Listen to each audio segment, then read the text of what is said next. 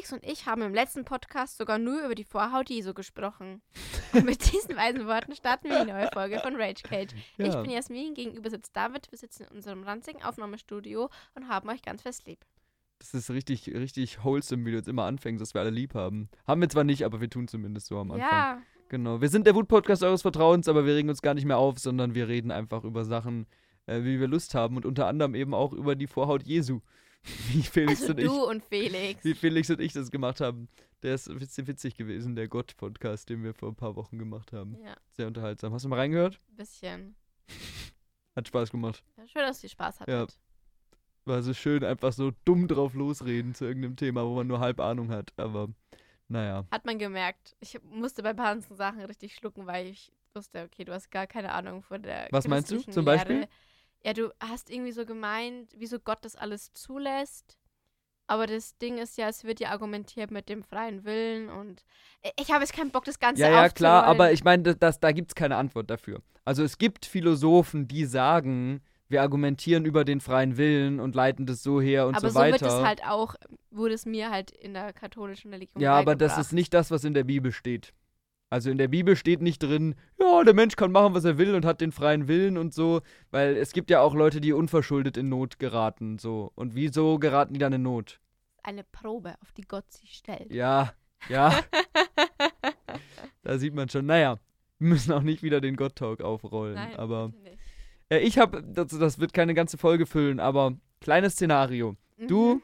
gehst jetzt hier raus aus dem Podcast am Ende und dann steht da vorm, ähm, vorm Studio so ein, so ein Mann, ganz seriös in so einem schwarzen Anzug mit so einer Sonnenbrille ja. und sagt, ja, er kommt von einem, von einem großen Buchverlag und äh, sie haben jetzt äh, ganz viel so gedreht, dass du ein Buch schreiben musst und wenn das rauskommt, dann wird es ein Erfolg.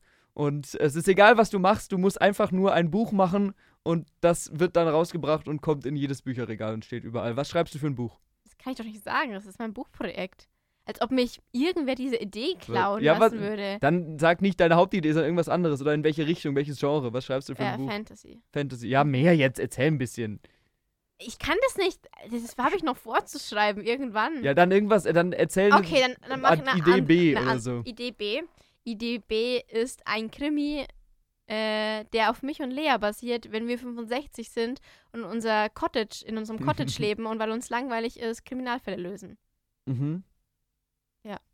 Aber also die Figuren basieren nur auf uns.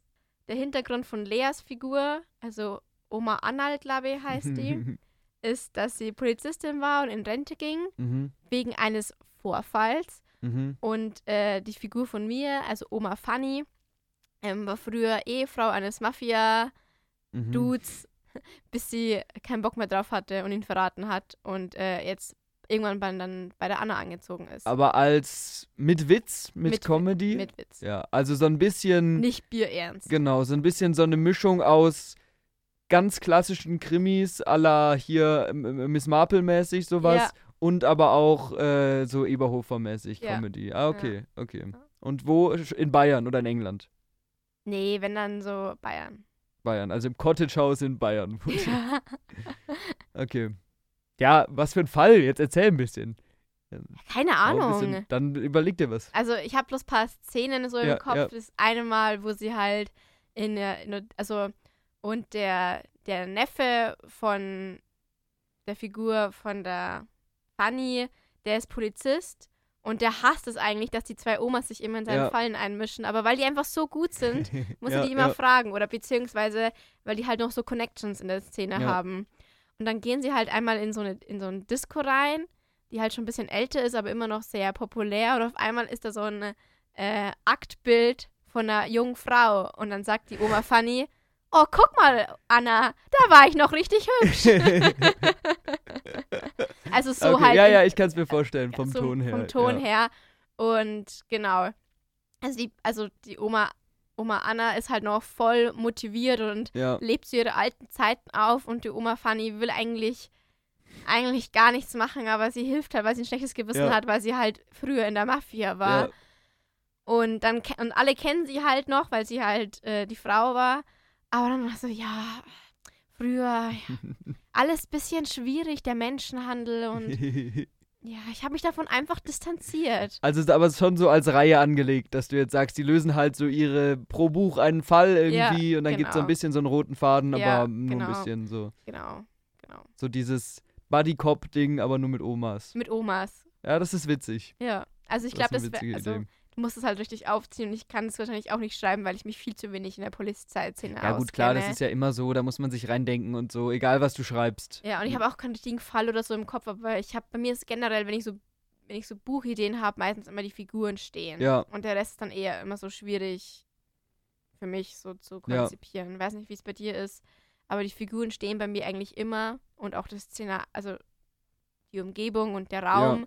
Aber das Schli Schlimme, aber nicht, nicht Schlimme, das, das Anstrengende ist halt dann auch eine aufeinander aufbauende Handlung zu entwickeln. Ja, wobei, also ich glaube, so eine Grundhandlung ist bei mir dann schon immer da, aber es ist halt eher dieses, man muss die natürlich füllen und man muss die äh, lebendig machen und es soll ja nicht nur, das passiert, dann passiert das, dann passiert das, dann ist Ja. aus so, sondern man muss ja irgendwie, je nachdem, bei welchem Genre du bist, so ein bisschen twistmäßig was Ja. einbauen und so ein Zeug Ja. und das ist natürlich immer schwierig, das stimmt.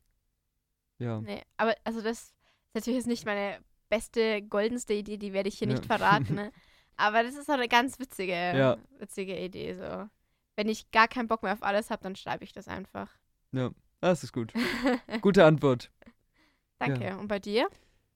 Ja, also schwierig. Ich, bei mir ist in Gedanken, wenn ich so Geschichten oder so mir überlege, immer irgendwo zwischen als Buch oder als Film. Dann kann ich mich dann nie entscheiden, als was das dann besser geeignet wäre, irgendwie als Drehbuch oder als Buch. ähm, ich mag Fantasy und ich finde, Fantasy ist natürlich auch, wenn man schreibt, ein relativ einsteigerfreundliches Genre Ja. weil du dir so ein bisschen deine eigenen Regeln aufbauen kannst, deine eigene Welt aufbauen kannst. Und ich finde, Worldbuilding macht sehr viel Spaß. Deswegen glaube ich, wäre es dann sowas, ähm, so ein bisschen so Low Fantasy à la Game of Thrones. Also Mhm. ich, äh, zum Gag jetzt mit Felix und noch einem Kumpel schreiben wir ab und zu einfach so kleine Stories irgendwie als, als Spaß, die so in einer Welt spielen. Und ähm, ja, überhaupt nicht mit Anspruch, äh, das irgendwie rauszubringen oder einfach nur halt als Gag so ein bisschen. Und sowas in die Richtung fände ich cool. Also sowas, du hast, du baust eine große Welt mit politischen Konflikten auf und hast dann Figuren, die an verschiedenen Stellen in dieser Welt sind und mal überschneiden sich die Geschichten von denen und dann gehen die wieder auseinander und so. Sowas mag ich eigentlich, ähm, mag ich eigentlich ganz gerne und da macht es dann auch Spaß, sich zu überlegen, wie schafft man es im Kleinen anhand von einer kleinen Figur irgendwie dann große Entwicklungen, große politische Geschehnisse oder sowas zu erzählen. Äh, das sind irgendwie, ja, die Sachen, die. die dann, die, die mir dann Spaß machen. Und ich, ich bin Fan von ausführlichem Beschreiben. Also ich glaube, ich, ich, ich müsste, würde ich jetzt wirklich sagen, ich will ein Buch schreiben oder so, und ist ja die Frage, ob es dazu kommt, ich glaube nicht. Ähm, müsste ich, glaube ich, wirklich dieses Dialogschreiben ein bisschen üben, Ja. weil das fällt mir schwer zu sagen, man schreibt realistische Dialoge. Deswegen ist Fantasy vielleicht da auch dann das passende Genre, weil ähm, natürlich, du brauchst immer Dialoge, aber das lebt auch ganz viel davon, wie ziehe ich die Welt auf, wie ziehe ich die Figuren auf, Mhm. wie ziehe ich die Figurenkonstellationen auf und so. Deswegen, ja, sowas in die Richtung. Und dann auch natürlich mit so komplizierten Sachen irgendwie religiöser Fanatismus, finde ich immer geil, Ja. wenn das in der Fantasy-Welt drin ist. So. Ja. Ich habe eigentlich kein Problem mit Dialoge. Mein Problem ist einfach nur die Schnittstelle von Beschreibungen und Dialoge. Wann ist es zu aufgesetzt und wo ist der fließende Übergang? Ja, wo, also das finde ich, das geht eigentlich meistens. Ähm, aber ja, man, du musst natürlich dann auch mit einem Dialog die Figur, die das gerade sagt, treffen. Und ich finde das ein bisschen schwierig, einen Dialog aus der Perspektive von einer Figur zu schreiben, die nicht ich bin. Weißt du, wie ich meine? Dass ich eben äh, die Charaktereigenschaften der Figur in einen Dialog einarbeite. Bei innerer Handlung kriege ich das, kann ich das ganz gut. Also, dass ich dann irgendwie sage, keine Ahnung, das und das passiert, wie fühlt sich die Figur, mit, an was denkt die Figur jetzt, an was in ihrer Vergangenheit erinnert sie sich und so weiter. Sowas mag ich ganz gerne, deswegen schreibe ich auch ganz gerne so Einzelgängerfiguren, äh, weil, Weil wir nicht interagieren müssen. was, weil, weil die wenig interagieren und wenn sie interagieren, immer so eine gewisse Distanz zu den interagierten Leuten da ist. Aber es ist so krass, weil du eigentlich so outgoing bist. Ja, ja, aber so dieses emo emotional schreiben und Gefühle über Dialog rüberbringen und dann nicht zu sagen, ich schreibe einfach Gefühle, die ich so kenne in einen Dialog, sondern ich versuche das aus Perspektive von einer Figur zu machen. Das finde ich schwierig. Mhm. Okay. Ja. Aber irgendwie so eine Fantasy-Geschichte Ja. wäre wahrscheinlich Ich das glaub, das ist- naheliegendste. Ich fühle mich auch immer so schlecht, weil wir zwei Freunde haben, die jetzt ein Buch rausgebracht haben. Und ich mit meinen Ideen immer noch so im Kopf Ja. rumsuppen, weißt du? Ja, wenn man das machen will, muss man halt einfach mal anfangen, einfach mal losschreiben und so. Ja.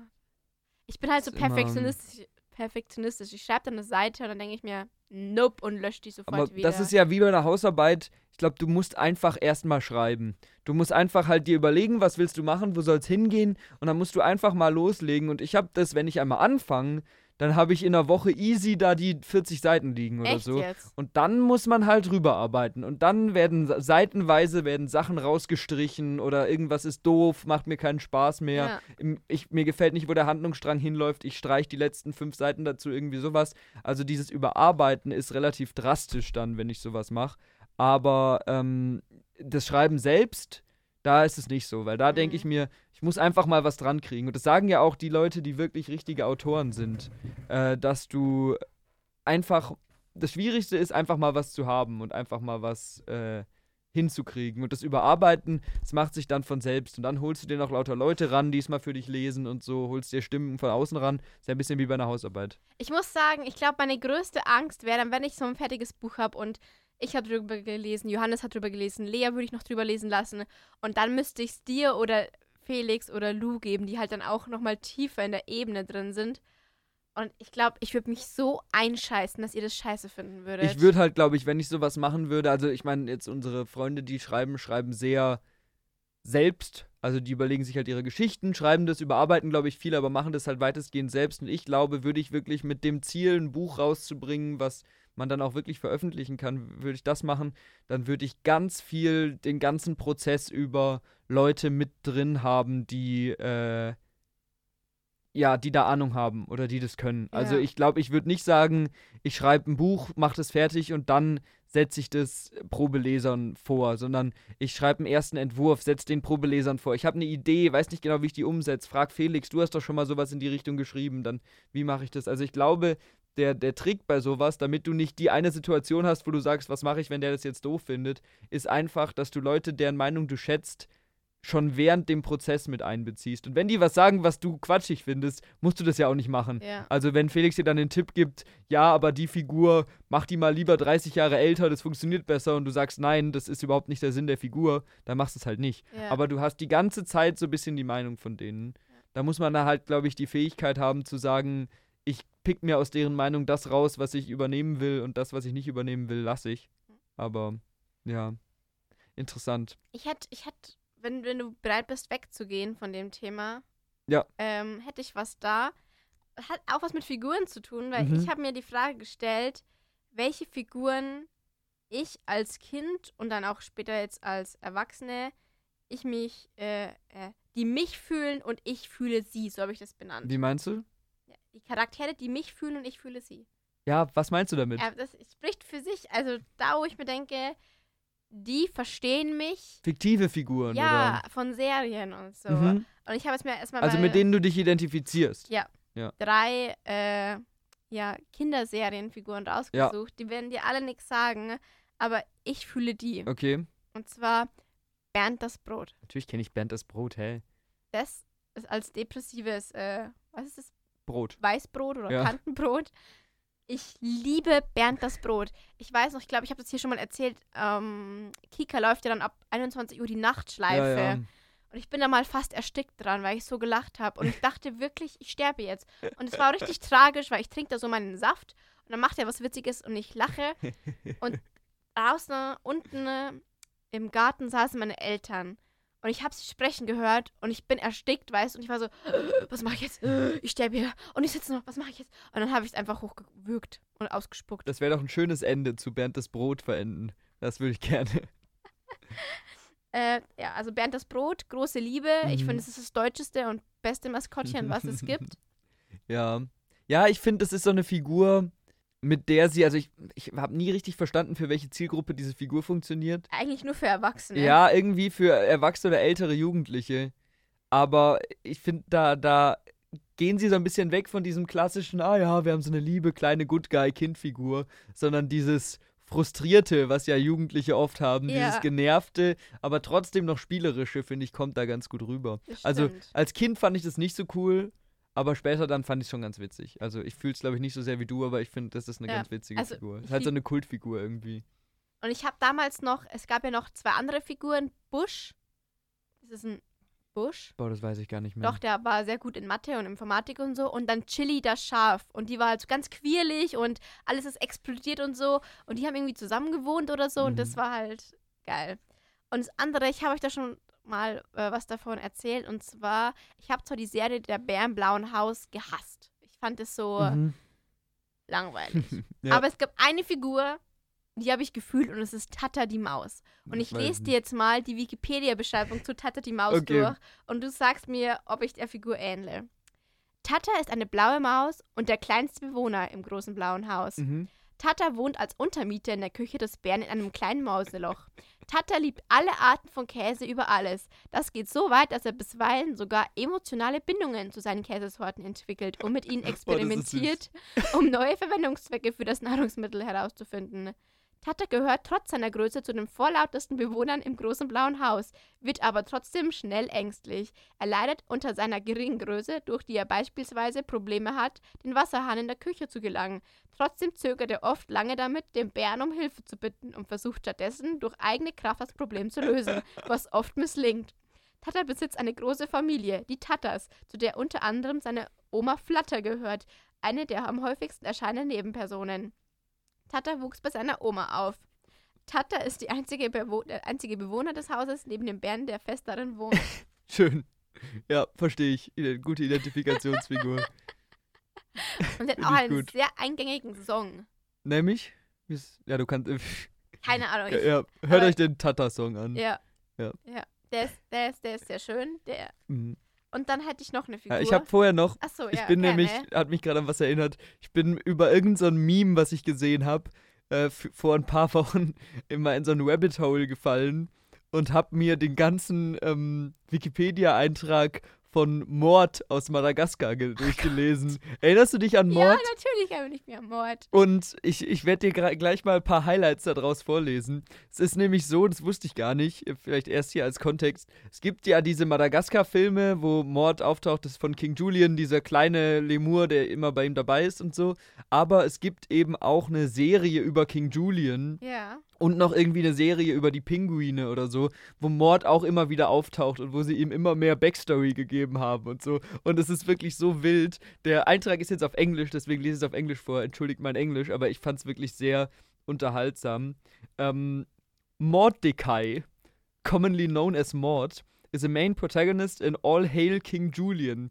He is an incredible, cute, and somewhat innocent and annoying mouse lemur, although his age is not confirmed.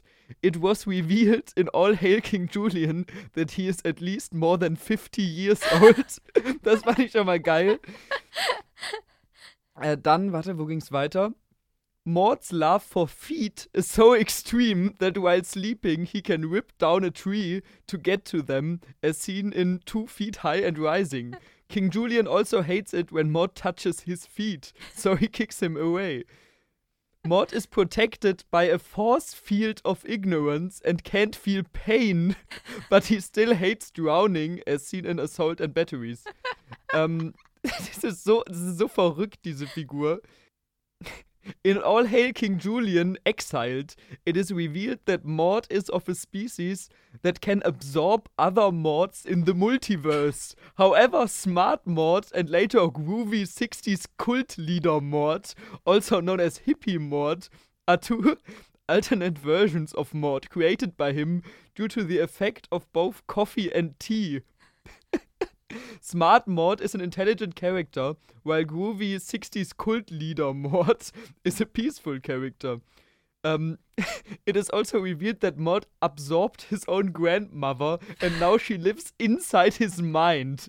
Und es geht stundenlang so weiter. Und es ist so witzig, weil in Madagaskar ist Maud halt einfach nur so eine Comedy Relief Nebenfigur, die so ein paar Jokes irgendwie hat und irgendwie wie so ein kleines Kind auftritt und so. Es ist so witzig, was hier alles über, äh, über Mord noch in dem, in dem Artikel steht. Also, Also, ich habe eher die Pinguin-Serie immer geguckt, die lief ja auf Ja. Nickelodeon und Da war Mord halt immer der Dude, der auf Füße steht. Ja, das ist schon ein lustiger Joke, finde ich. Aber dass er seine, seine Oma absorbiert hat und die in seinem Kopf wohnt, finde ich schon sehr stark.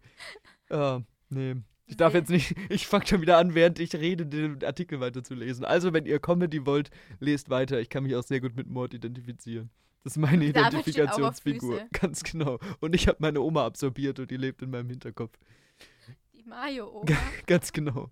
Also weiter, du hast noch gesagt, du hast noch eine dritte Figur. Und zwar ähm, das Müllmonster. Ich glaube, das heißt Oscar in die Sesamstraße.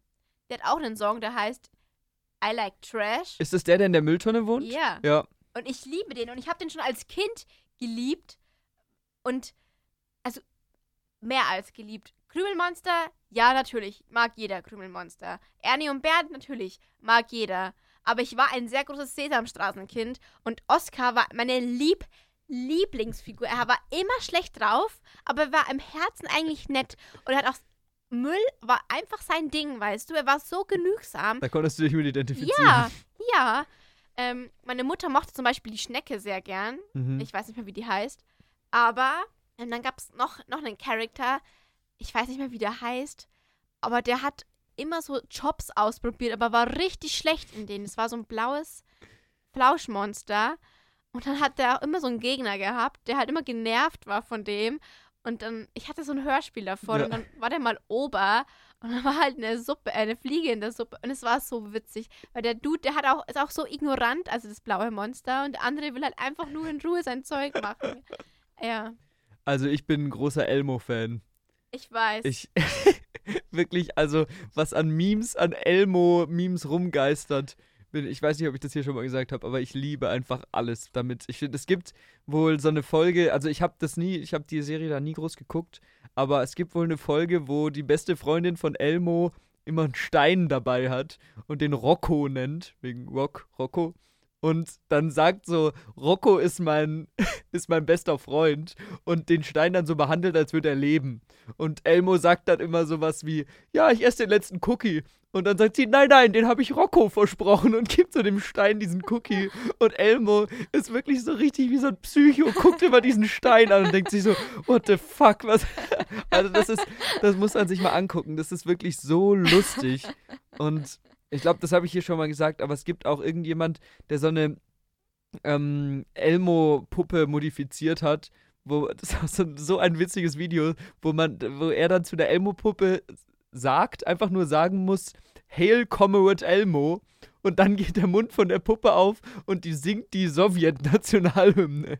Also, oh, äh, und auch dieses Feuer-Elmo-Meme, ich, ich bin großer Fan. Mit Elmo kann ich mich identifizieren. ja. Das ist einfach so eine Wahnsinnfigur. So.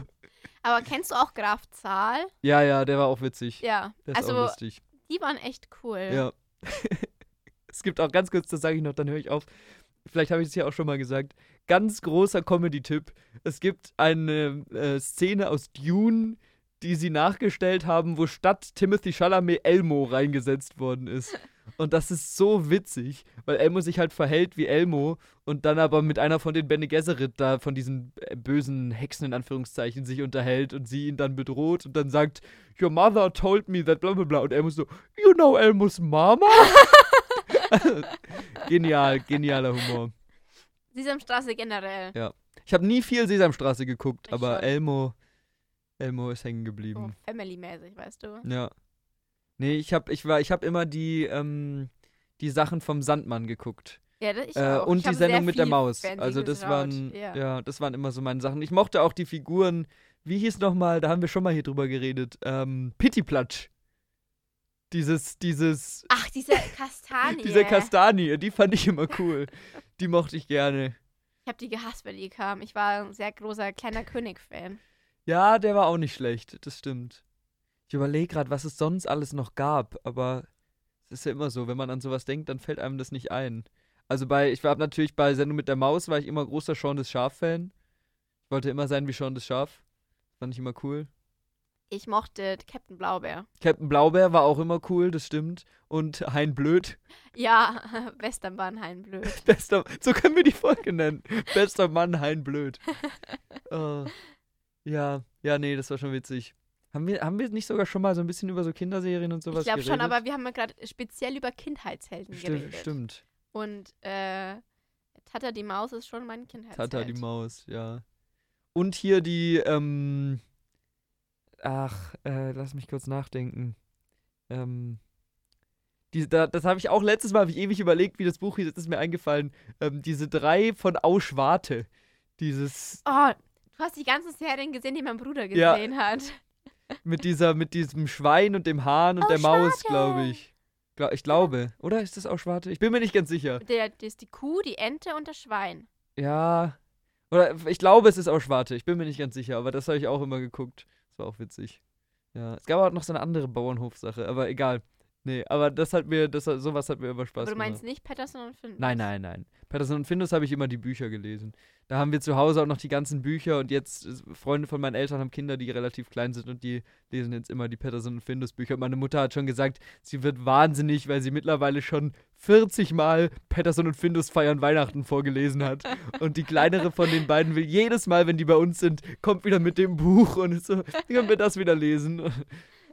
Ja, ich finde das auch witzig, weil Kinder ja immer wieder die gleichen Sachen lesen wollen. Wenn die einmal was cool finden, immer wieder und immer nochmal und so irgendwann das gefühlt mitsprechen können, ohne dass sie Aber ich glaube, das können. ist ja das Wichtige dran, dass die Kinder das brauchen, diese Wiederholungen. Äh. Unter anderem, ja. Wobei, Aber, ich naja- glaube jetzt auch nicht, dass ein Kind davon profitieren würde, wenn du ihn von seinem ersten bis zum siebten Lebensjahr immer nur das gleiche Buch vorlesen würdest. Ja, also, aber es muss ja von sich selber, von, Ja, von sich klar. aus kommen. Und ich meine, ich nehme mich da gar nicht aus, wie oft ich meine Lieblingsserien mal gucke.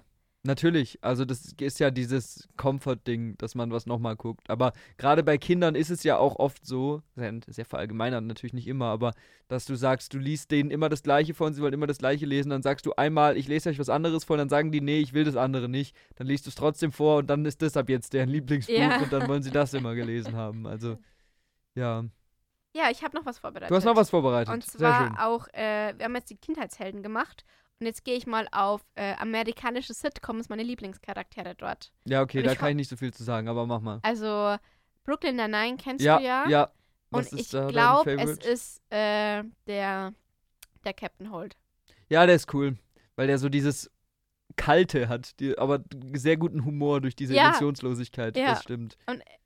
Ich weiß noch, ich habe mich mal richtig stolz gefühlt, weil er und sein Partner sind ja sehr intellektuell. Ja, Dann haben die mal einen Kafka-Witz mit der Verwandlung Ja. gemacht und ich war so, ja, ich hab den verstanden. ja, das stimmt. Brooklyn allein ist cool. Also da waren immer.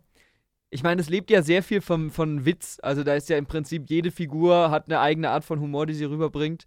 Ich mochte immer sehr gerne die Hitchcock und Scully Witze. ja. Weil das ja so die beiden Alten sind, die, die eigentlich Nebenfiguren sind, die sitzen ja immer nur im Hintergrund, aber die, die haben guten Humor drauf. Und es gibt ein, also vielleicht kurz, um die Leute abzuholen, die es nicht kennen, das ist so die eine Polizeiwache und es wird der Alltag auf dieser Polizeiwache erzählt, aber es ist halt wirklich reine Comedy, also da steckt kein Ernst dahinter, sondern es Nee. sind einfach witzige Figuren und so und so weiter. Es gibt eine Nebenfigur, die auch nur unregelmäßig auftaucht, die heißt Pimento. Und Pimento ist auch äh, ein absoluter Comedy-Favorite von mir, weil der immer auch, ich glaube, ich stehe einfach auf die Figuren, die so diesen Wahnsinn da reinbringen. Gibt auch eine Folge, wo er überall auf seinem Körper Tattoos hat, die ihm irgendwelche Tipps geben, weil er sein Gedächtnis verloren hat und solche Sachen. Und der taucht dann immer auf und hat Verfolgungswahn, weil er denkt, die Russen verfolgen ihn und dann verfolgen sie ihn wirklich so. Also da, das ist wirklich lustig, Ja, weil der so ich mag, diese Mafia-Seite. Charles. Ja, das ist, war nie so mein Humor, Charles. Also Charles Boyle ist schon witzig. Ja, der, beste Witz, der sich über die ganzen Staffeln zieht, ist, dass äh, sein Sohn ähm, Nikolasch heißt und der immer alle korrigiert, wie man ihn ausspricht. Nein, nein, Nikolasch. das war immer gut, das stimmt. Dann, äh, ich weiß nicht, ob du die Serie kennst. Hast du The Office gesehen? Ja, natürlich. Dwight. Ich liebe Dwight. Ich weiß, Ja. er kann sehr nervig sein, aber ich finde den einfach so blöd witzig. Ich stehe einfach auf so Charaktere, die so Korinthenkacker sind, Ja. aber eigentlich. Ja, stimmt, da ist ein bisschen Muster dahinter, auch mit Holt und die haben ja beide dieses bisschen Ja. weltfremde, emotionslose. Ja, bei mir ist auch mit, mit Muster, gut, ich meine, Michael Scott ist die Hauptfigur, ist sehr cool. Also echt magst du den? Den mag ich sehr gerne. Also da ist ja das, äh, kurz um das zu sagen, das Konzept, dass wir ähnlich lauter witzige Figuren haben, die in einem Büro zusammenarbeiten und sich dann immer wieder treffen. Ja. Da kommen die Sachen erleben. Ich finde einfach Will Ferrell so lustig. Äh, nicht Will Ferrell, Quatsch. Ähm, wie heißt der? Der Dude halt. Mir fällt gerade sein Name nicht ein. Ich muss es nachgucken. Äh, aber ich finde den einfach so gut. Ich finde, der hat so ein gutes Comedic Timing. Ich mag den total gerne. Und der, der hat so dieses socially awkward Ding. Ich hasse diese Überzeugtheit die Figur von sich einfach selbst. so sehr, weil die so egoistisch ist. Ja, aber das ist so schön, wie ein Schauspieler das schafft, so eine coole Figur, Steve Carell heißt der, so eine coole, unsympathische, aber irgendwie doch auch nahbare Figur rüberzubringen. Du hast dann in so emotionalen Szenen, hast du doch irgendwie Mitleid mit ihm und fühlst mit ihm mit. Und das ist für eine Comedy so eine schön ausgebaute und vielschichtige Figur. Also der hat mir richtig gut gefallen. Und ab dem Moment, wo er nicht mehr dabei ist, ist die Serie auch nicht mehr gut. echt, ich war dann echt Nee. erleichtert, als er weg Also ich finde wirklich, dann bist du aber stehst du sehr alleine. Also die, die, die letzten Staffeln funktionieren für mich gar nicht mehr, weil er dann da raus Es gab eine Staffel, die fand ich auch nicht gut, aber danach hat sich wieder ein bisschen gefangen. Äh, aber wie gesagt, ich, ich mochte halt einfach die Figur nicht. Ich guck's gerade wieder an, ist. Ja, ähm, weil ich gucke eigentlich gerade Supernatural, weil immer wenn es langsam Herbst wird und wir haben bei der letzten Folge schon gehört, es ist Herbstanfang, Lamas. Und da muss ich immer Supernatural gucken, aber Supernatural ist halt einfach fucking gruselig für mich. Und deswegen gucke ich immer so zwei, drei Folgen Supernatural und dann muss ich entweder zwei, drei Folgen Big Bang Theory gucken oder zwei, drei Folgen The Office, damit ich wieder runterkomme und ja. nicht gruselig träume. The Office ist cool. Und ich bin auch sehr großer Fan, auch wieder hier Nebenfigur, die den Wahnsinn reinbringt von Creed. Ich finde Creed so lustig. Das ist so ein alter Dude, der auch komplett abgedreht ist immer. Meine, mein Lieblingsjoke mit ihm ist, ähm, es ist Halloween, alle sind verkleidet. Er kommt mit so einem Anzug rein, der total blutbespritzt ist und so. Und er sagt in die Kamera, ja, habe ich Glück, dass Halloween ist. das ist einfach so geil, weil es so ein trockener Humor ist. Und ja, wo dann irgendwann auch gesagt wird, ähm, die Leute werden in die Rente geschickt, aber er braucht das Geld und dann färbt er sich die Haare so schwarz und so. Das ist so lustig. Also, ja. Nee, aber Superstore hast du nicht geguckt, Nee. oder? Und da ist auch Dina eine Figur, also Superstore ist halt, spielt jetzt Comedy in einem großen Im Einkaufsgeschäft. Endeffekt ist es ja immer das gleiche Konzept. Du hast irgendein Setting und dann hast du da deine, je nachdem wie groß die Serie angelegt ist, fünf bis zehn Figuren, die irgendwie besondere Eigenschaften haben. Du ja. hast so ein bisschen Romance-Elemente, du hast äh, so ein bisschen Tragik, aber auch immer witzig. Und über die Zeit lernst du halt die Figuren besser kennen und es entwickeln sich verschiedene äh, Liebesbeziehungen und so, aber es ist halt immer lustig. Und Dina ist eine Figur, die liebt ihre Vögel. Ja, Aber sie ist halt auch so wie Dwight, so einer, der sehr strikt auf Ja. Regeln ist. Aber sie ist dennoch irgendwie ein bisschen nahbarer. ja, Und ja, und, und sie macht auch eine tolle Entwicklung durch als Figur. Äh, sie freundet sich dann auch mit den anderen Figuren Ja. an und wird ein bisschen offener und so. Und äh, Dina ist, ich glaube, Vegeta Veganerin oder Vegetarierin. Und sie hasst jeden, der Vögel isst, weil sie liebt ja Vögel. Und da freundet sich dann mit der Hauptfigur irgendwann an und dann eine Szene, die so berührend ist, da verkackt die Hauptfigur voll das Essen zu kochen. Und das ist ein Truthahn und Dina will dann beweisen, so, ja, der schmeckt ganz gut und isst diesen Vogel. Und das ist eigentlich halt so ein krasser Liebesbeweis, Ja. irgendwie, oder Freundschaftsbeweis. Ja. ja, das ist, also ich finde allgemein, äh, Comedies haben halt so gute Identifikationsfiguren, weil guter Witz nur auf der Basis davon funktioniert, dass du irgendwie mit den Figuren mitfühlst. Weil wenn dir die Figuren egal sind oder wenn dir die Story egal ist, und das ist ja meistens in den Sachen Ja. so, dann, dann hast du keinen Anker, wieso du zu der Serie zurückkommst, wieso du die immer weiter guckst Ja. und so. Und wenn die Figuren halt gut entwickelt sind, gut ausgebaut werden, und dafür haben so Serien ja meistens Zeit, dann gibt einem das so ein bisschen Komfort, weil man das Gefühl hat, man entwickelt sich mit denen mit, man kriegt so deren Leben mit und so. Und Ja. wenn dann der Witz auch noch stimmt. Deswegen. Worauf ich hinaus wollte, ich sehe auf jeden Fall bei meinen Lieblingsfiguren ein Muster. Ja, aber das ist, glaube ich, gerade bei Comedy ist es immer so, weil du ja dann doch in jedem, äh, in jeder Serie, wie du es schon gesagt hast, die gleichen Tropes hast. Du hast die, die den Wahnsinn bringen, du hast die, die so ein bisschen emotionslos sind, aber eigentlich einen äh, warmen Kern haben, so. Du hast ein bisschen diese Liebesbeziehung und so. Du hast so eine äh, Cheffigur oder so eine, die in der Hierarchie drüber steht, die immer so ein bisschen eine andere Ebene darstellt, aber eigentlich trotzdem ein guter Freund ist und so. Ja. Also es ist ja sehr, sehr typisch.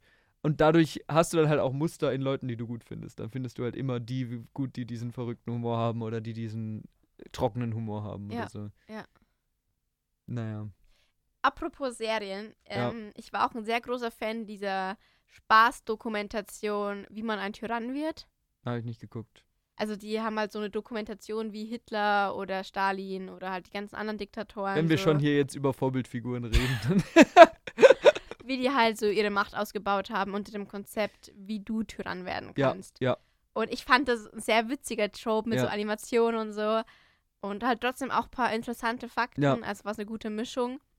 Äh, und die haben eine neue Serie rausgebracht, wie man Sektenführer wird. Auch gut. halt mit den ganzen bekannten Ja. Sektenführern und so. Und jetzt die Frage für dich: Wärst du lieber Diktator und Sek oder Sektenführer? Und oder wie würdest du das äh, Ganze aufziehen? Da haben wir ja schon mal drüber gesprochen, wie man die eigene Sekte aufziehen würde. Echt? Ja. Da haben wir schon mal drüber gesprochen. Wobei, also ich glaube, wenn ich jetzt, wenn ich mich entscheiden müsste, was ist das? Geile Frage. Ich glaube, ich wäre eher Sektenführer. Äh, Fühle ich auch mehr. Ja. Fühle ich auch mehr. Ja, aber da wir über Sektenführer schon mal geredet haben, Okay. Natürlich eher Diktator.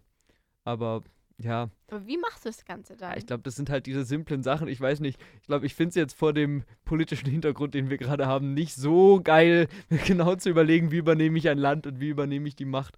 Gerade auch hier mit äh, der Aktion in Nigeria gerade und so weiter, im Niger gerade. Ähm, aber es ist ja aber- aufgekocht, gell? Das war ganz lang irgendwie, hat keines Schwanz das irgendwie mitbekommen oder Nee, das ist neu jetzt. Da ist, da ist einfach jetzt eine, äh, das Militär hat jetzt den Präsidenten gestürzt.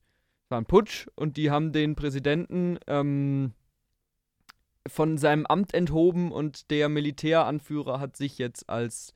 Das ist natürlich jetzt schon wieder veraltete Information, wenn ihr den Podcast hört, deswegen wollen wir nicht so viel über News reden. Aber der hat sich da jetzt eben als äh, Chef eingesetzt. Aber also ich hatte irgendwie im Kopf. Also es gab, es gab in dem Land schon lange Probleme und schon Ach, aber nicht das. so, aber Weil ich glaube, Nigeria war das Land, wo es die meisten Vergewaltigungen gab und wo Vergewaltigungen gezielt auch als. Das kann sein, aber das ist im, im. Niger jetzt. Ach so, okay, dann habe ich das verwechselt. Ja. Okay. Dann Ja. reden wir vielleicht nicht über Land Ganz- einnehmen, wir können ja auch über. werden einfach gute Diktatoren. Ganz genau. Nee, aber da, da, da habe ich auch, ich weiß nicht, ob ich, ob wir hier drüber geredet haben oder ob ich mit Felix drüber geredet habe oder so. Vielleicht war das auch gar nicht im Podcast, keine Ahnung. Aber da sind ja, da habe ich vor kurzem einen Podcast gehört, wie die AfD, wenn sie die Macht an sich reißt, also nein, wenn sie äh, Möglichkeit haben zu regieren, wie sie nach und nach dieses ähm, demokratische rausmachen, äh, demokratische Elemente reduzieren könnten. Und da ging es dann auch ganz viel um, wie äh, die ganz einfach eigentlich die Gerichte dann kontrollieren können Ja. und so. Und wenn du halt die Gerichte kontrollierst, dann kontrollierst du, was äh, anerkannt wird und was nicht. Das ist ja jetzt auch, sorry, dass ich so weltpolitisch werde gerade, aber es ist ja auch in Israel so mit dieser Gerichtsreform, die gerade gemacht wird, ähm, dass die Leute dagegen ähm, demonstrieren, weil die Reform halt besagt, ähm, dass das oberste Gericht jetzt nicht mehr äh, Gesetzesentwürfe vom, von der Regierung hinterfragen darf. Mhm. Und das ist so der erste Schritt, wenn eine Regierung nicht niemanden mehr hat, der sie kontrolliert und der sie rechtlich hinterfragt, Ja. dann bist du nah auf dem Weg Richtung Diktator Diktator, sein. Also das ist wahrscheinlich der wichtigste Schritt sogar, wenn du das vorhast. Kritisch, Israel, kritisch. Was? Ja, Das ja. weltpolitischste, was ich mitbekommen habe, dass jetzt äh, ab nächsten Jahr Restaurantbesuche auch 19% äh, Steuer haben. Aber das habe ich nicht mitgekriegt. Ja, doch. Wusste ich nicht. Wird, wird teurer essen zu Ja. gehen. Und dieses schöne Schiff, was gerade äh, vor in der Nordsee Ja. fast sinkt. Wo, wo viele halt sagen, ich weiß nicht, ob das stimmt, ob das Hören sagen ist, dass es ja, glaube ich, ein Elektroauto war, dass es irgendwie Das ist die angezündet Theorie. Hat. Ja, ja. Ja. Zündet halt auch jetzt die ganzen Leute, die gegen Elektroautos sind und so. Ja, wobei, ich meine, dann kann ich auch sagen, es ist einmal ein Dieselauto irgendwo abgebrannt und dann schieße ich gegen Dieselautos. Also das ist, ich verstehe zwar, dass das daherkommt, aber es ist eigentlich nicht argumentativ irgendwie ich, können wir tragbar. von dem ganzen so. Politischen ein bisschen zurückgehen. Ja. Wir waren so wir cool bei unseren Kindheitshelden. Das, wir, sind, wir sind zwar ein Hasspodcast, aber ich muss auch sagen, eigentlich bin ich schon sehr politisch und auch sehr gern informiert und so, aber zurzeit passiert einfach so viel Scheiße und ich bin gerade einfach so, in mein, will in meiner ruhigen Bubble sein. Weißt du, was ich meine? Natürlich ist es wichtig, sich zu informieren und so, aber ich pack das gerade einfach nicht. Ja, das ist ja immer persönlich, ob man das jetzt gerade einfach die Energie dafür hat, da reinzustecken oder nicht. Aber Ja. ich habe jetzt für mich entdeckt, dass es, äh, dass ja auf YouTube immer die Tagesschau hochgeladen wird. Das wusste ich gar nicht, dass die die immer äh, relativ kurz nach Sendung äh, hochstellen. Hm. Und jetzt war ich ja, ich meine, wer guckt noch, setzt sich um 20 Uhr hin in unserem Alter und sagt, ich gucke jetzt Tagesschau. Hm. Aber so kann man das halt wie ein Podcast so ein bisschen nebenbei laufen lassen. Eine Viertelstunde hat man Ja. ein bisschen Ahnung, finde ich eigentlich ganz gut. Aber so dieses sich total überfluten und mit allem so sehr auseinandersetzen, das bringt einem dann doch eine extreme Negativität. Also. Nee, hast, also ich gucke auf Tagesschau, habe ich ja abonniert Ja. Äh, auf Insta und da machen die doch immer so Updates am Morgen mit so drei Slides, wo Ja. so, also Ja. kriegst du auch ein bisschen was ja, mit. das stimmt. Ich hätte für dich einen Test vorbereitet. Machen Weil wir noch haben, einen Test. Wir haben es ja angeteasert letzte Folge. Ganz genau. Und zwar sollen wir einen Liebestest machen. Oder warte, ich hatte, hatte Kindheitshelden. Stimmt, das wird thematisch passen. Würde thematisch sehr gut passen. Ah, welcher Hel Held passt zu dir? Der Test ist auch sehr aktuell, der ist aus 2004. Und das sind nur zwölf Fragen. Okay. Okay. Du stehst morgens auf und blickst aus dem Fenster. Was siehst du? Eine Schar kleiner Häuser und eine großes Stück, und ein großes Stück Landschaft, das große und weite Meer, eine leere und verlassene Wüstensteppe, lauter große Wolkenkratzer, eine düstere kleine Stadt. Was muss ich, muss ich mir da jetzt was aussuchen? Eins, ja. Eine düstere kleine Stadt. Welche Art von Film bevorzugst du? Bevor, bevorzugst du? Fantasy, Horrorfilme, Action, Science Fiction oder Comic-Verfilmungen? Boah, das ist natürlich jetzt für mich, da könnte ich jetzt eine halbe Stunde drüber referieren, dass die Frage eigentlich in ihrer Konzeption nicht so richtig funktioniert, weil wir ja Genremischungen haben. Aber wenn ich mich entscheiden muss, nachdem ich in letzter Zeit öfter gute Horrorfilme gesehen habe, sage ich mal Horror. Beschwer dich bei Lestat-Fan. Der hat den Ke Test konzipiert. Welche Waffe benutzt du am liebsten? Ein Laserschwert, eine Pistole, ein normales Schwert, nur die Kräfte, die durch einen Unfall bekommen, die du durch einen Unfall bekommen habe, hast, ist falsch. Deinen Verstand. Ein Schwert. Bist du verliebt? Ja, und ich bin auch mit ihr, ihm zusammen. Nein, bisher noch nicht. Ja, in einen Menschen, der mich vorher umbringen wollte.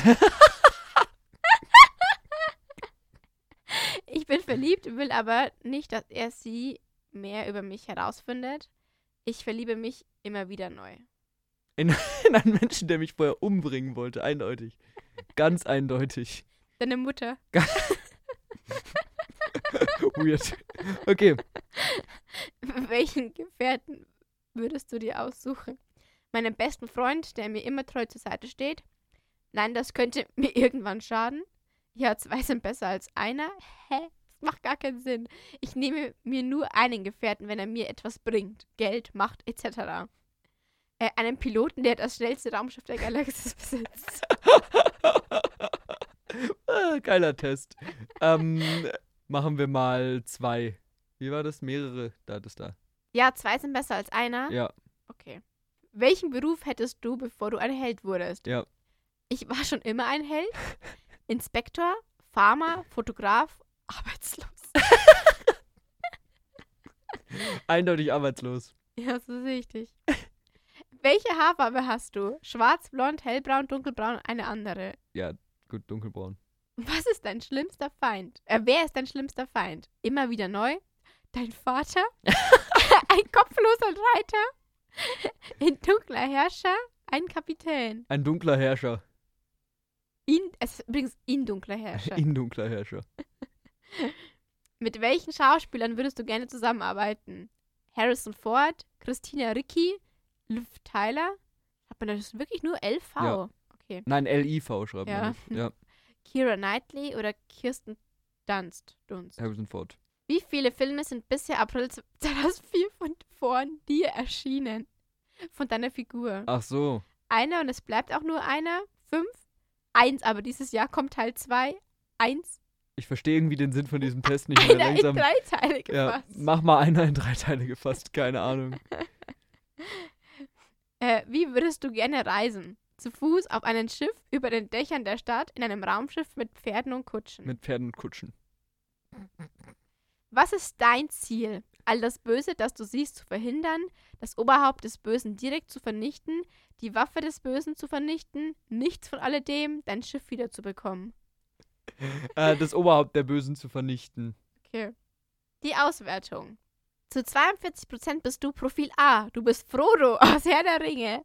Du versuchst alles mit einem Mach Ring zu zerstören und Mittelerde von den fürchterlichen Sauron zu befreien. Frodo ist richtig lame. Zu Ähm. 33% bist du äh, Ichaborn Crane Oh, keine Ahnung. aus dem gehört. Film Sleepy Hollow. Ah, ja, okay. Ja. Naja. Dieser soll das Geheimnis aufdecken, das sich um den mysteriösen kopflosen Reiter handelt. Oder auch zu 25% bist du Luke Skywalker und zu 0% bist du Captain Jack Sparrow. Ich will auch nicht Captain. Wobei, tatsächlich glaube ich, wenn ich zwischen denen hätte wählen müssen, hätte ich wahrscheinlich Captain Jack Sparrow gewählt. Und äh, Weil zu der 0%, am coolsten ist. 0 bist du auch äh, Peter Parker. Ja, nee, ich bin nicht Peter Parker, ich bin nicht Spider-Man. Sehe ich mich nicht. Du bist Frodo. Ich bin Frodo, genau.